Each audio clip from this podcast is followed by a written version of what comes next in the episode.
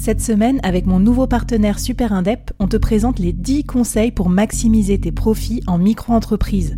Des conseils pour maximiser tes gains, mais surtout éviter les boulettes administratives. Autant te dire que ça m'aurait plu d'avoir quelqu'un qui me donne ces conseils-là quand je me suis lancée. Je te mets le lien vers ces 10 conseils pépites et un petit cadeau qu'on te réserve avec Super Indep en description de cet épisode.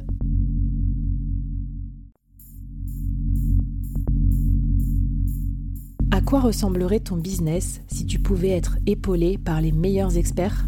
Avoir un board de rêve disponible 24 heures sur 24 pour t'aider, répondre à tes questions? Je suis Flavie Prévost et ce board, je l'ai créé pour toi dans ce podcast.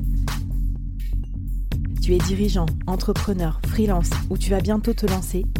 Ne reste pas tout seul dans ton coin. Inspire-toi des conseils des meilleurs chaque jour par ici, à mon micro. Et si tu l'oses, on te mettra au défi parce que nous, ce qu'on aime bien, c'est te faire progresser vite et bien. Alors bienvenue à toi, bienvenue dans ton board et bon épisode. Hello hello et bienvenue dans l'épisode 2 de cette mini-série Se lancer de salarié à freelance. Alors le freelancing, ça a la cote et c'est super parce que vous êtes nombreux, nombreuses à avoir cette vocation. Et en même temps, ça veut dire qu'il va y avoir aussi de plus en plus de concurrence. Donc euh, voilà, moi je je regarde un peu dans mon expérience pour te donner quelques conseils pour pas faire n'importe quoi non plus. Euh, quand on euh, saute d'une branche, c'est bien d'avoir l'autre branche en vue. Et c'est ce qu'on va faire dans cet épisode 2. Dans cet épisode 2, on va étudier ton marché. En fait, on va faire voilà ton étude de marché, comme si tu lançais un produit, sauf que le produit c'est toi.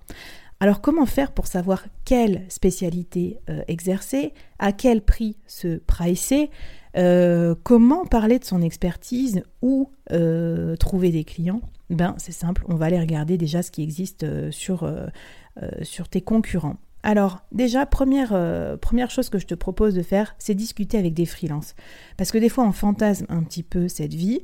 Euh, moi, j'ai pris beaucoup de cafés euh, virtuels ou réels avec des freelances. Il y a des podcasts spécialisés euh, sur le freelancing où tu peux écouter.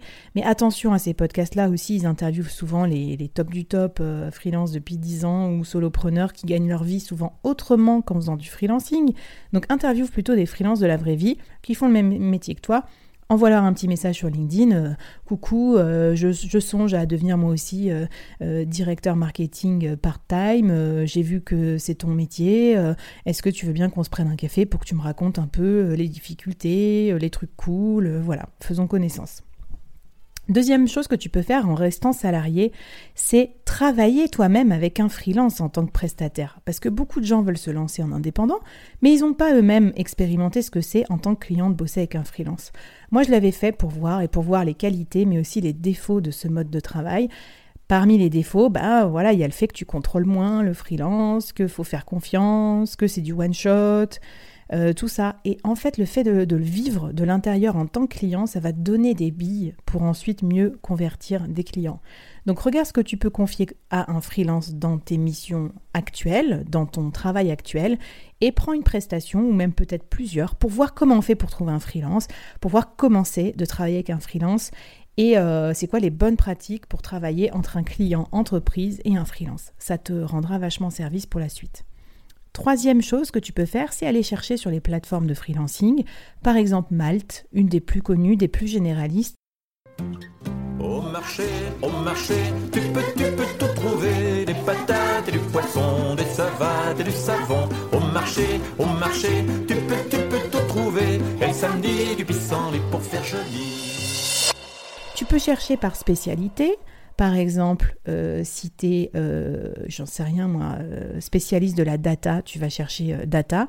Tu peux aussi chercher par domaine d'activité. Admettons que tu travailles dans la food, tu vas chercher food ou restaurant.